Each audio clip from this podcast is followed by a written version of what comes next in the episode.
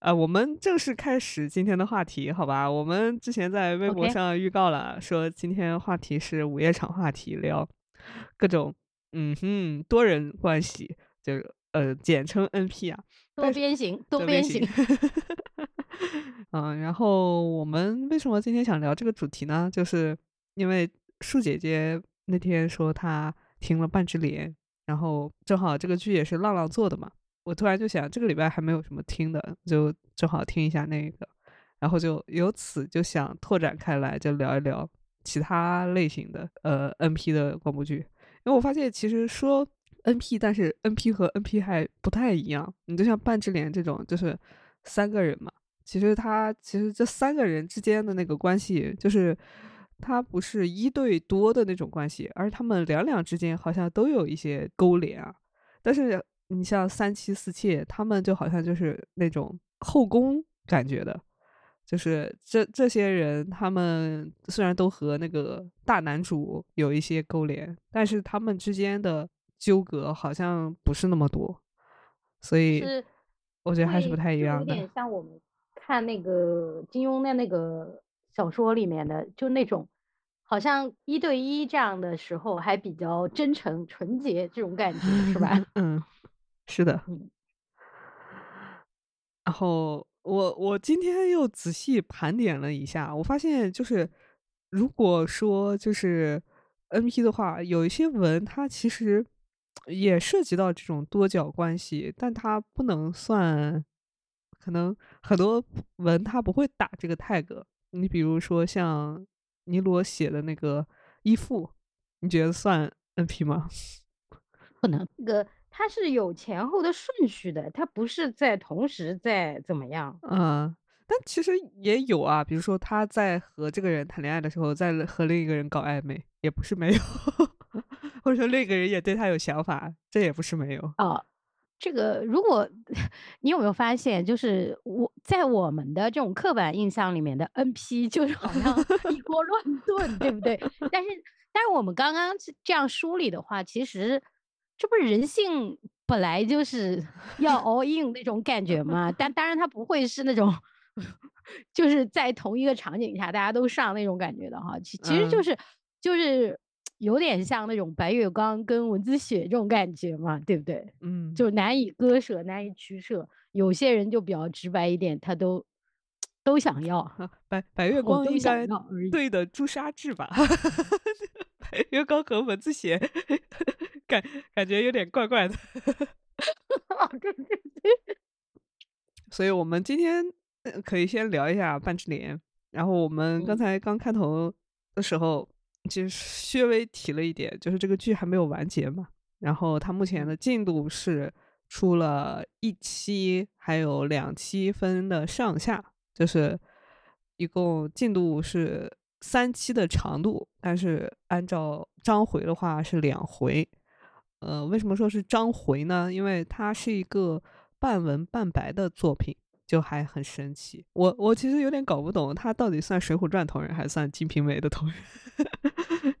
就反正就是因为是仿照明清话本小说的那个文体去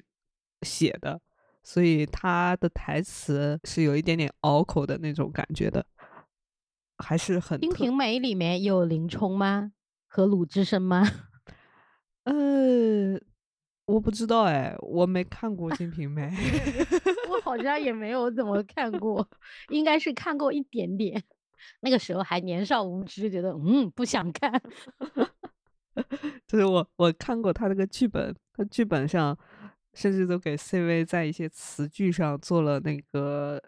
拼音的标注，还有用空格隔出来了那个断句，就很神奇的一篇作品。然后现在它是出了这些，可以在网易云上听到。呃，我可以把，就是你们可以搜一下，就是直接搜这个剧名，可能找不到。嗯、然后它的那个上传的是它的后期，呃，就是临时工吧。临时工，然后他的 ID 是叫 B 男，就是豆男，豆豆豆豆豆豆。豆豆豆豆男，对对，他在网易云上的 ID 是这个，可能能从他的主页里面找到这个剧。然后总体来说是非常亮眼且制作精良的剧的。我刚开播之前还在听，没有听完，但是我决心就是下播之后把它听掉，因为第一期我其实听的有一点点吃力，可能是因为做的时间有点古早，就那个音质有一点不太好的感觉。但是第二期就非常的舒适了，就哎，无论是后期的处理也好，还是大家对这个剧情的理解也好，感觉都上了一个台阶一样，就很推荐给大家听一听。然后现在这个剧情的进度是，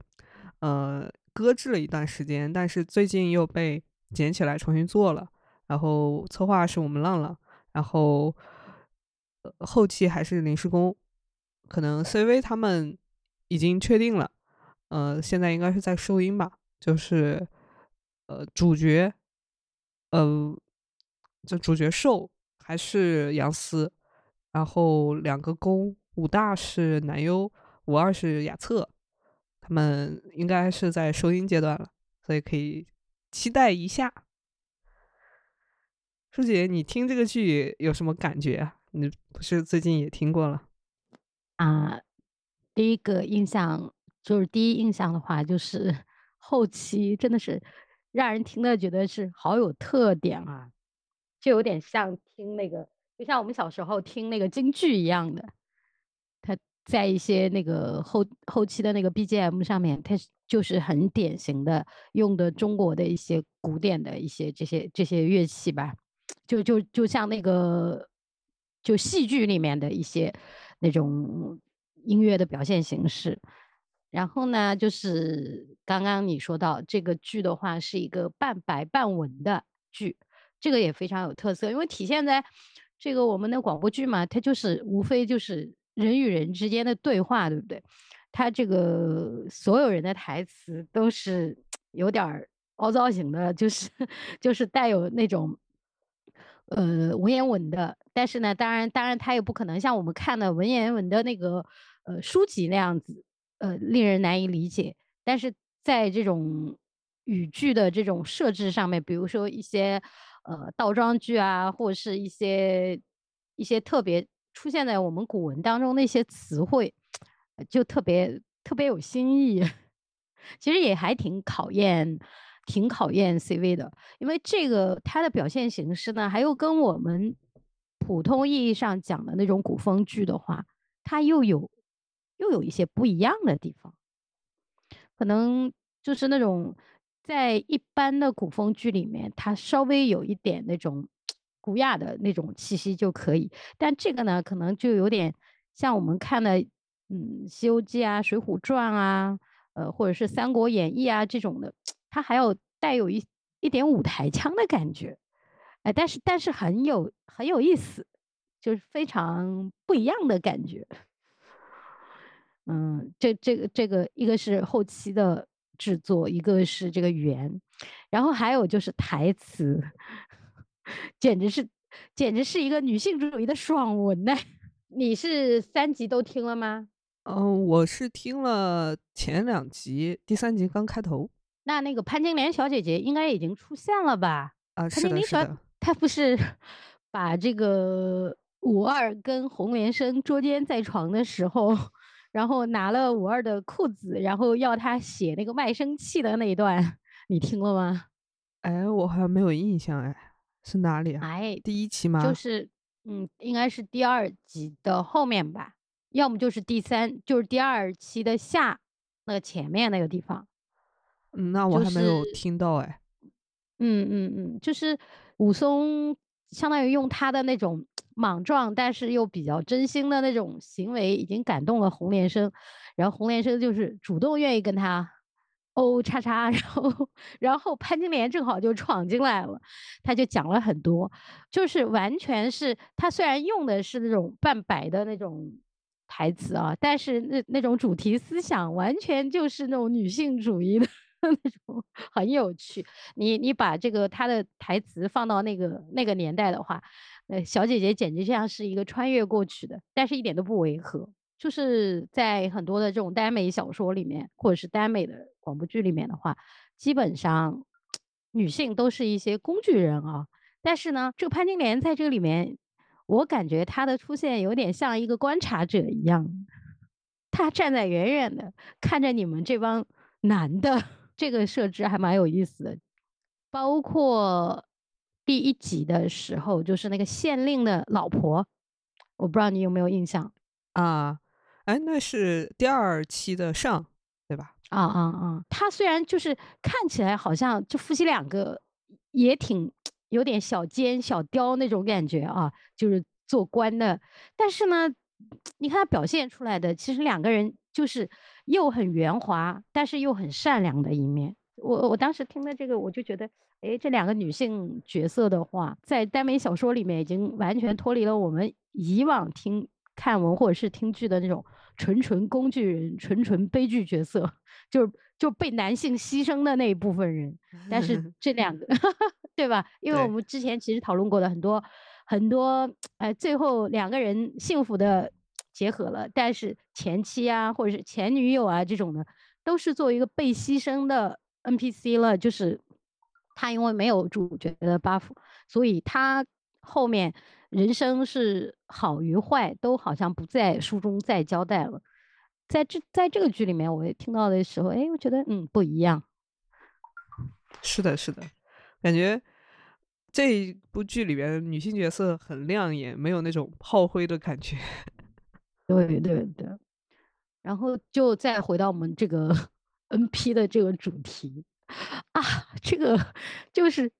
就是如果你代入一下啊，你你在就是你在做选择谈恋爱的时候，既要又要，我靠，这真是太爽了，就是就是。长得又帅，然后性格又各有千秋，像那个五二的话，就属于那种就有点年下小狗狗那种感觉啊，嗯，就是很真诚，然后很热诚，然后武大就是胸有谋略，然后也是见多识广，但是又非常的豁达，就是属于那种比较疏阔豁达的那种人，就在他的其实。他几次就是他刚刚认识洪连生的时候，他对洪连生的那些，嗯，就是照顾啊，嗯，然后后面两个人有了关系以后，呃，包括有几个细节，一个是那个事后，呃，他就好温柔啊，天哪，这是一个，还有就是两个人去看梅花，雪中看梅花的时候，他开解红莲生。他并不是一一味的去，好像我是顺着你的心意，而是把所有的这些就是世道人情啊，都讲给他听。这个这个就是，呃，就带入我们 BL 这种的话，就是呃 BG 的话，就是它也是一种完美的对象嘛，对不对？嗯，霸总攻上分。主要就是这个印象吧，就是最初的一些印象。嗯，你呢？我的话，我一开始也是觉得很新鲜的一点，它的后期所有的 BGM 都用的是那种戏剧啊，或者说像我们小时候看的那种八几年拍的呃名著电视剧里面用的那种类型的 BGM，就很复古，但是又觉得很古典。很很热闹，他呛呛呛贼的那种感觉，有有有拉二胡，有就是他，我看听了一下他的乐器，有那种弦乐，就像什么胡琴啊之类的，还有琵琶，还有鼓，还有唢呐，就是很喜庆，但还有那种民间的那种氛围。它不是像那种丝竹管弦那种，怎么说，在宫廷里面用的那种乐器。它用的都是就老百姓们平常欣赏的那种音乐，就一下子把这个很烟火气，对，把这个故事的那个氛围烘托的就很恰当。然后这是一点，还有一点就是他其实有一个设计嘛，我们之前也聊过，浪浪也很就是认为这个角色非常的重要，虽然它台词比较少，但它像一个线索一样串联了整个的剧情，就是那个说书人那个角色。对。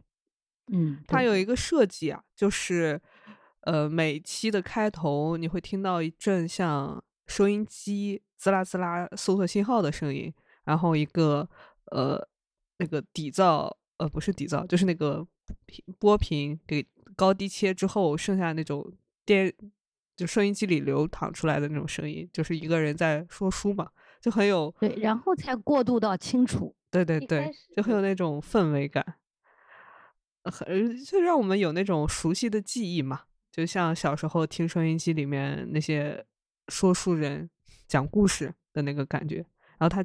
前两期邀请的这个 CV 也很厉害，是我们肉叔锅包肉。就是我一开始对肉叔的印象，其实就是他的说书的感觉非常的正，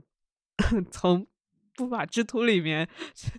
就在不法之徒里面，他前两期他的表演就很有那个说书人的味道，就是可能舞台范儿非常的足，但那个里面可能就稍显违和，但这个里面就很地道，就是很很像我们说书人那个味道。当然他，这是他的兴趣爱好啊。据我所知，他经常会上传一些说书的音频到一些平台上。在之前，我现在现在他已经很久没有发过微博了吧？我好像就没没太看到了。但之前我是对他有这种印象的，就是他很喜，他也喜欢这个形式。然后这个角色他就很恰到的串联了整个的故事，有让就是他其实也算一种旁白嘛，但是他一点也不生硬，他用一些比较说书的语言，就是可以让我们听懂的那种语言，还很生动的把一些呃前情啊，或者说一些呃故事里面的发展啊，提纲挈领的这样总结出来，然后引出来串起来，呃，这个设计我觉得还是挺妙的。哎，这是原文里面的一个设计，但是它怎么把它配到像整个剧里面不突兀不违和，并且把它们连成一个整体，我觉得后期啊、编剧啊都肯定是比较下功夫的，在这个地方。所以这个这个部分真的是承上启下，非常好。而且刚刚刚你说的那个细节，就一开始那种刺啦刺啦感，就是好像因为我们是现代人嘛，我们听众是现代人。那么要要回到那样一个场景里面，它就有要有一个时空的切换，然后诶，突然间后来那个后面的声音都变得清晰了，你好像哗啦一下子就被一个漩涡一样的吸引到那个那个故事当中去了，好像就进了那个什么三国城啊之类的，就已经进入到这个主角他生活的那个年代跟空间。然后就是，其实这个故事它，我为什么当时在纠结说他到底是《水浒传》的同人还是《金瓶梅》的同人，是因为就是《半之莲》这个小说和广播剧，它的的肉还是比较多的，不像《水浒传》里面，它可能我不知道是不是因为我们看的是节本啊，它里面没有那么多 sex 描写，但这个小说还挺肉的，而且有的时候就很像古早狗血文一样，你知道，没有什么道理，它就在一起，就就 啪起来了，就还有一些而且强制就爱，是 就就包括那个受的话，他好像也是坦然受之。嗯，一开始还是纠结了一下，就是半推半就的嘛，到后来就躺平了。不是啊，就是你看，就是爱的发生不会说是无缘无故的，对不对？他一嗯开始跟那个武松，呃，虽然有点就你说的半推半就，对吧？嗯他当时不是还跑掉了吗？对，但是你看他找跟那个？对，你看他姓跟姓冯的，对对对还有那个一个官差，他不是官差，那个韩林儿是什么？相当于牢狱的犯人头子。哦，狱霸狱霸哎，对，狱霸，狱霸。就是就是你看他跟这两个人他就抵死不从，对吧？嗯对但是跟他们两个就是半推半就，你说到这个就，我就我就觉得那个，因为原文我没有看啊，嗯，我就觉得那个跟武大的那个那个进展真真的很有意思。哎，我也觉得，我也觉得，就是他以为是他害死的那个人鬼上鬼身，来索命，对，嗯，就是他害死的那个人之前对他有色心，还以为他把那个人是就是那个人不小心被他害死了嘛，不是故意杀人，那个人不小心被他害死了之后，他以为这个人就借尸还魂，也不是借尸，借人还魂，上了武大的身，然后非要让他这样那样，这样这样那样那样。然后他一开始就说，他可能那个时候精神也比较恍惚嘛，但是可能他也得了气儿。你没发现那个 大夫还奇怪到说，哎？怎么感觉小郎君这精神一日比一日好起来了？我就是我就是我就是觉得那个那个郎中就是很点睛，每一次 都是给他探病的时候，那个讲的那个话都就是对情节的这个推动是是有一种很奇妙的催化剂的那种感觉。对对对，特别好玩。就就是就是他主角内心的那种剖白，不好意思说的，就通过郎中的这个 这种。就是这个这个故事里面有很多的观察者，你发现呢，就是 然后带我们听众就把一些剧情慢慢的就推的很有趣。五二后面还有出场吗？因为我听到的部分就是他们他和武大在赏雪赏梅喝酒啊。来，那我告诉你就赏雪赏雪赏梅喝酒，然后就是。因为他不是脸上，他是被刺配的，对不对？他其实是有犯人的标志的。嗯，然后，嗯，他当然就是本身人家是要去考科举的，突然间就沦落成这种痉挛，他其实心里面还是有点不平的，对吧？因为他那个时候，就你听到的那一段的时候，就是他对武大、对武二都没有产生真正的情感呢，然后只是觉得。嗯，你对我还挺好的，但是你也侵犯了我，对吧？嗯，然后就就后面就我说的，他跟就就是他探命运之不公，然后武大就开解他，但是开解他不是那种殷勤小意的开解，就是男人的那种很疏阔的开解法，就是你得认清形势怎么样然后他就左经脉那就左，然后 武大就把他给绑了，绑了以后。大概就扔在那个地方，后来正好五五二不是找他没找着，然后就回来了吗？找哥哥，然后就在炕上就看到了他，然后好像好像就这个时候两个人就挣扎啊，这个那个那个这个的，武大就回来了，他当时好像还受凉了吧，把他衣服给扒了，给他绑了嘛，然后五二就责备武大，武大呢就就呃这个这个这个地方也有一段特别有趣的，就是。就是我我两个人就说你抢我老婆，你抢我老婆两个 然后五二就很委屈啊，就这个这个地方就是弟兄俩的个性就就通过这种你一来我一去就表现的特别逗，就就武大就说的明明你给我写的信，呃五二说我写信告诉你我遇到一个心上人了怎么样，就就一生就就他了。然后武大就把那封信拿出来就读，因为就武大是一个叫提刑官吧，是吧？嗯，对，是提刑官，五品的。然后，但是五二就是属于那种也不能叫目不识丁，就是 他那封信里面就是不会的字就画个圈儿，就画个圈儿，就很逗。那段台词真的是非常的逗。然后 在在这个哥俩。这个这个对话的这个过程当中，洪连生他他也听到了，他肯定是还是挺感动的，就是因为因为五二的那种真诚啊、热切啊，就明明白白的，就因为他跟他哥哥两个人在在私掰的过程当中就已经表达出来了。然后后来是武大应该是有工作就出去了，然后五二就在家陪他，嗯，然后哦还带他去看病啊，去买什么。各种补品啊什么的，就在这这些过程当中呢，逐逐渐的就剖白，呃，包括跟那个呃潘金莲，潘金莲不是也来了吗？潘金莲是跟他们是发小，跟是兄弟是发小，然后在这个对，就是为什么我说潘金莲是一个很可爱的 小姑娘呢？就是在武大，武大她是你想她是这种封建礼教下的。这种官员对吧？他肯定还有一是站在一种南宁的立场上面，一个是站在这种就统治者的这种立场上面啊。那他肯定对于一些社会秩序，他是要维护的，所以他给到的这这样释放出来的信息，肯定都是什么礼教啊，这个那个啊，就就觉得不堪，就是这种女孩子，啊就只能就是啊，就是就是离经叛道的，怎么能娶这种人呢？就 但是呢，就潘金莲其实当时在那个洪连生逃逃命的过程当中，其实是搭救过他的，然后啊就这样来啊去来啊去的，包括就是他就是三个人，就是日子在一天天过当中，这个洪连生对这个五二就产生了感情了。啊，现在是弟弟上分，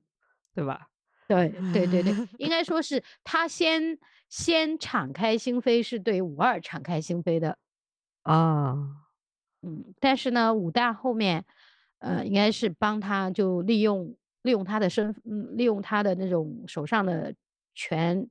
然后把他的那种罪犯的身份脱掉了，说他在狱中死掉了，得病死掉了。啊，又然后呢，呃，又假借说是从那个妓院啊什么的，就娶了个老婆，然后就给他又给了一个身份。目前就是剧应该就是到这里。哦，嗯那其实还挺甜的，我觉得第二期下，因为第一期我觉得我听着还挺憋屈的，不是一个爽文的节奏，就是虽然有穿插着一些比较搞笑、比较嬉笑怒骂的那种桥段，但是你你就会觉得洪连生有一点惨，就是好人在那个社会下没有好报嘛，但是感觉第二期开始有一些峰回路转的那个迹象。就总的来讲，其实他在一路上虽然遇到坏人，对不对？就嗯。是一是他那个姓冯的那个，他又被刺配，但是你看他在这个过程当中，首先他遇到了那个那个那个县城的夫妇，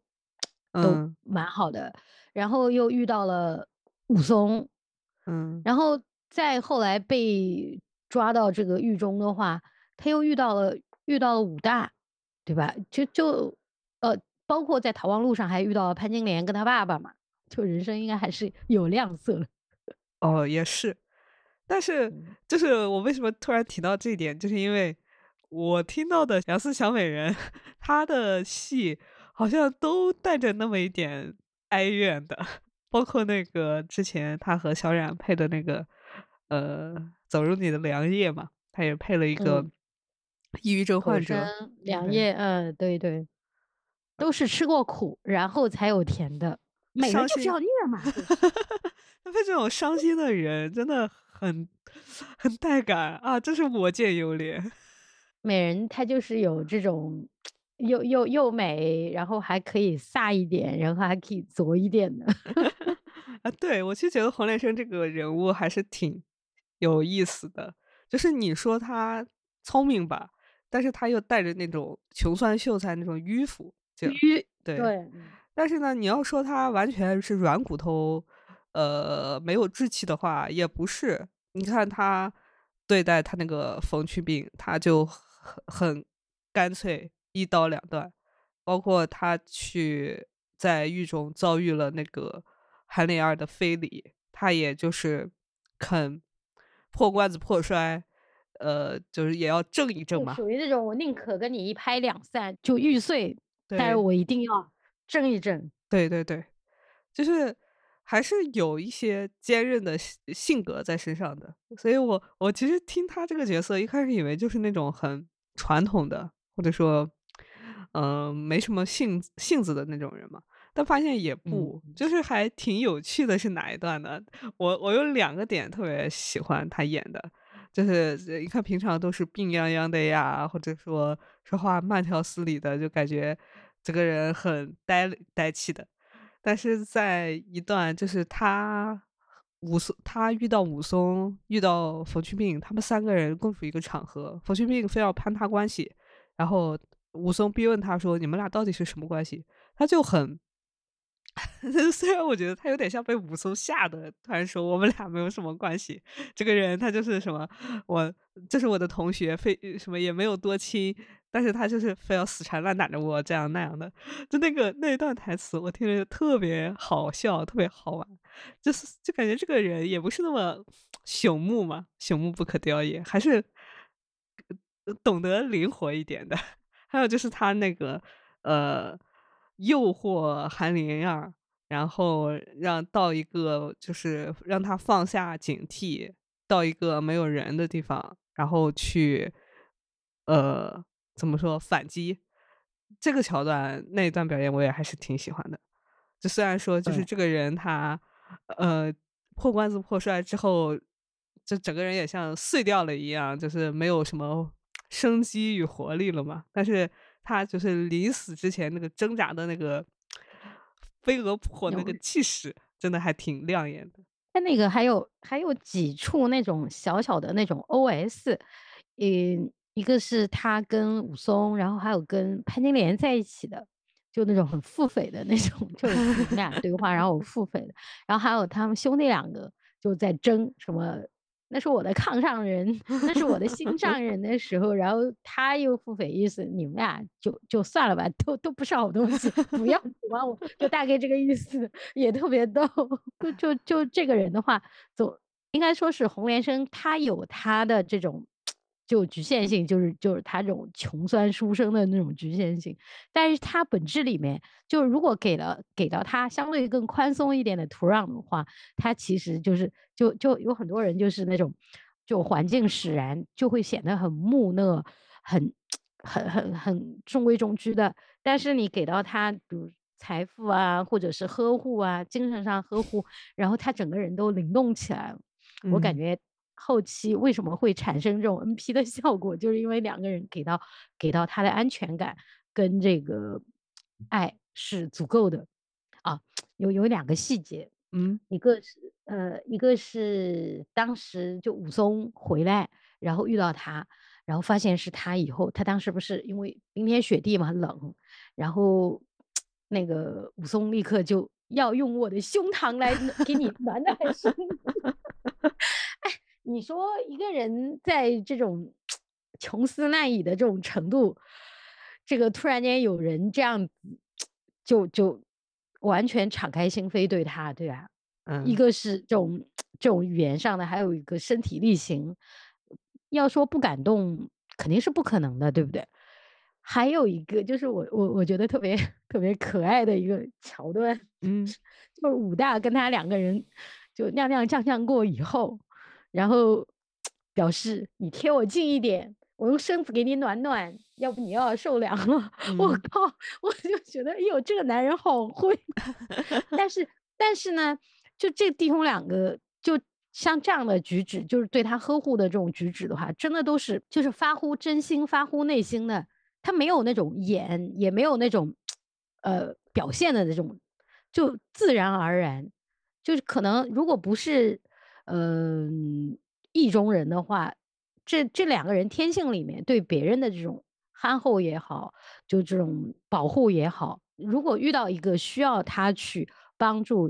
的人的话，这两个人应该也是同样能够做到的，就不一定是爱情啊。嗯所嗯以，所以像胡连生，他也不是个傻子，他也其实我就说的嘛，别人对他其实也算是示好，像那个冯去病也算是示好，对吧？呃我嗯记得当时在那个就是回乡的那个车上，他不是也很急切的，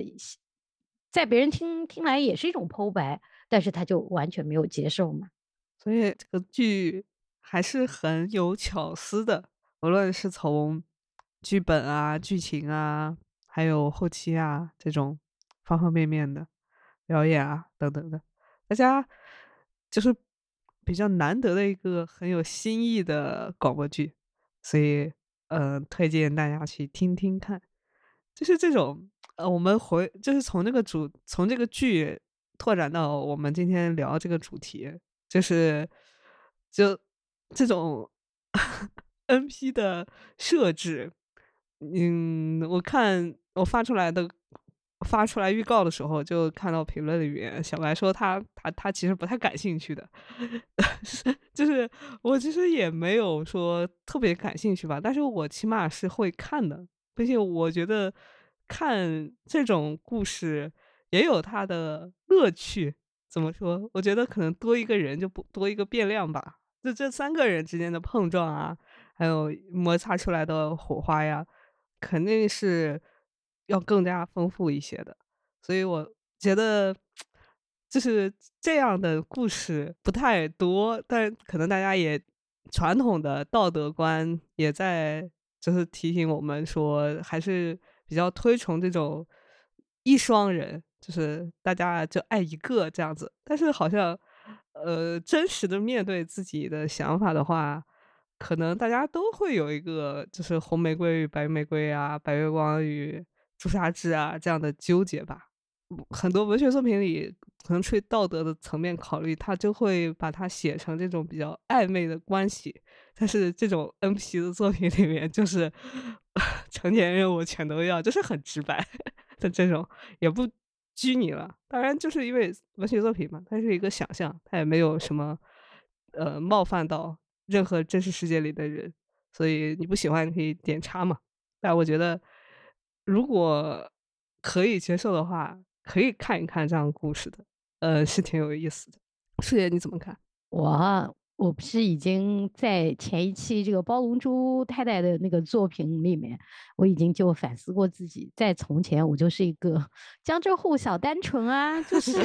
那怎么可以呢？不行，必须不行，对不对？然后，但是呢，我这人呢，就是因为接触这个日本小说很早，上初中时候就接触。就是，嗯，包括我们看一些，就是叫严肃文学啊。其实严肃文学也并不会回避这样的话题，就人人性的话题。嗯，人，嗯，所以呢，就是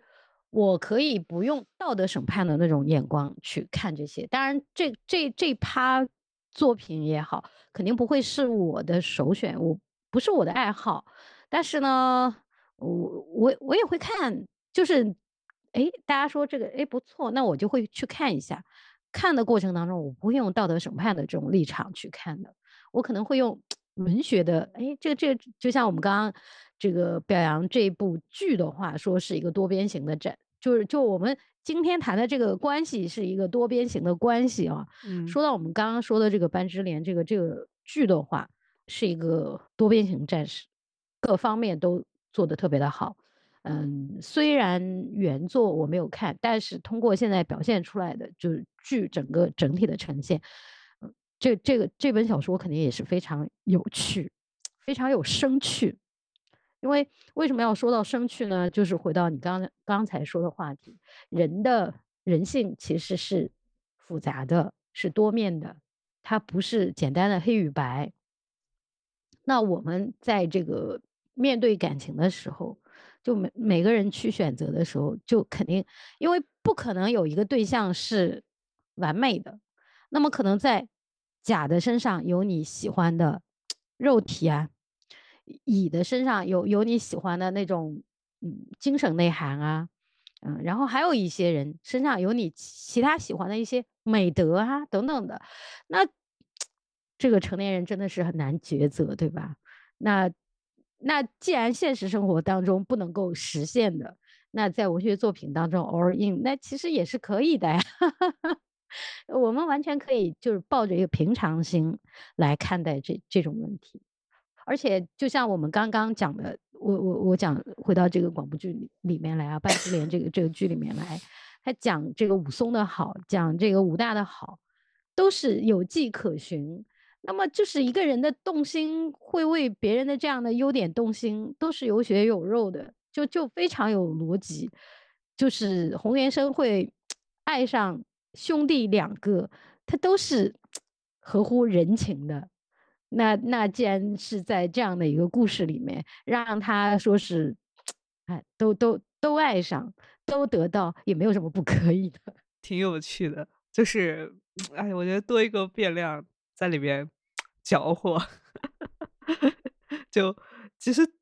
徒生出很多戏剧冲突来嘛。你就像对这个武大和武二他们兄弟两个 的那些互动啊，其实看起来也挺有意思的。其实这样的作品的话，嗯，首先作者会非常的头铁啊，因为这个在网络世界里面，真的就是二元化的一个世界，偏多数啊，就是大家在。网络世界里面，可能他的这种考量标准真的就是非常的二元化。作者能够勇敢的这样写出来的话，真的是很头铁的。还有一个呢，我是觉得这个作者就就原作的这个作者啊，他写这样一个故事的话，写的这么 生动活泼、鲜活，就每一个人物都非常的鲜活。然后呢，人物跟人物之间的这样的关系啊，甚至于包括车车啊等等的开的都就是会非常微妙。你既要有肉要香，然后还要很紧绷着，不能让它流于低俗。这其实挺难，挺难能可贵的，也挺考验功底的。这个应该说是作者 是通过了这样的一个考验，然后我们剧组的 士大夫们 也经受住了考验。这个我在听的过程当中，嗯，就是我一直在感慨的嘛，我说。豆豆在做这后期的时候，自己有没有把自己大腿拍断？真是 好可爱啊！天呐，就是整整个这个后期把这个作品的呈现，就呈现的简直是带有一点小清新的感觉了。哎，其实这是豆豆他特色吧？就是我觉得他也是一个很真性情的人。他无论是做后期也好，他有的时候也喜欢配音嘛。他的 ID 叫瀚海名媛。就是，然后他有时候自己也会配音嘛，就是比较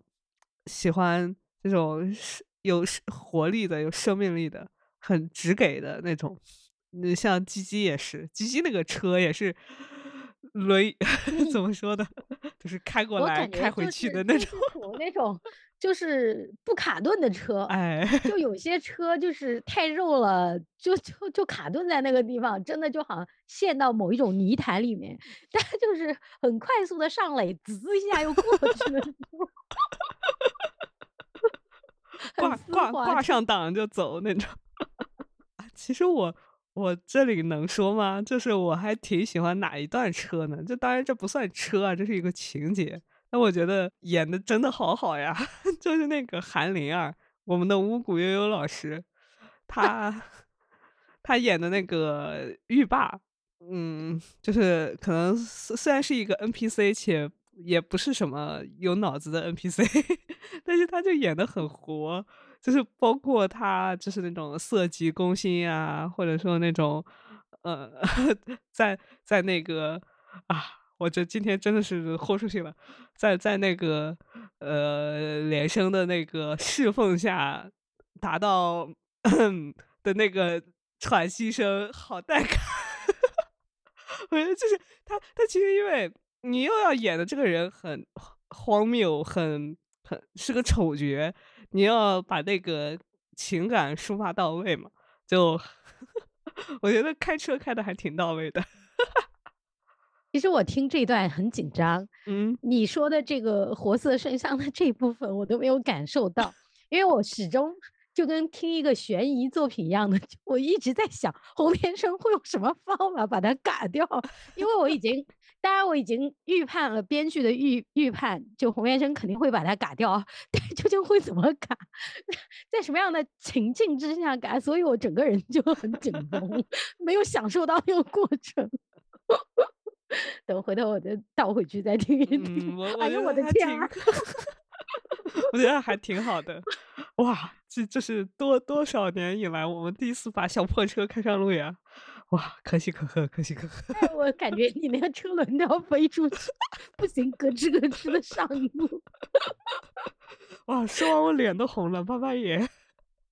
可能本来在就在发烧，你知道，说完人更烧了，真的。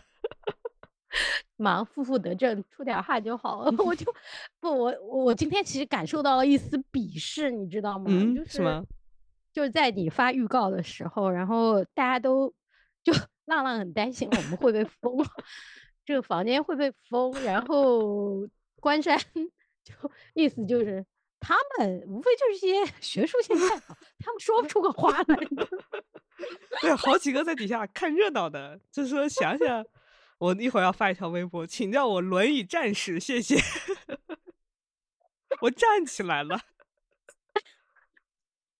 哎，主要还是我拖的后腿。没有没有没有，师姐今天给力了，给力了，努力了，努力，独立支撑起来了。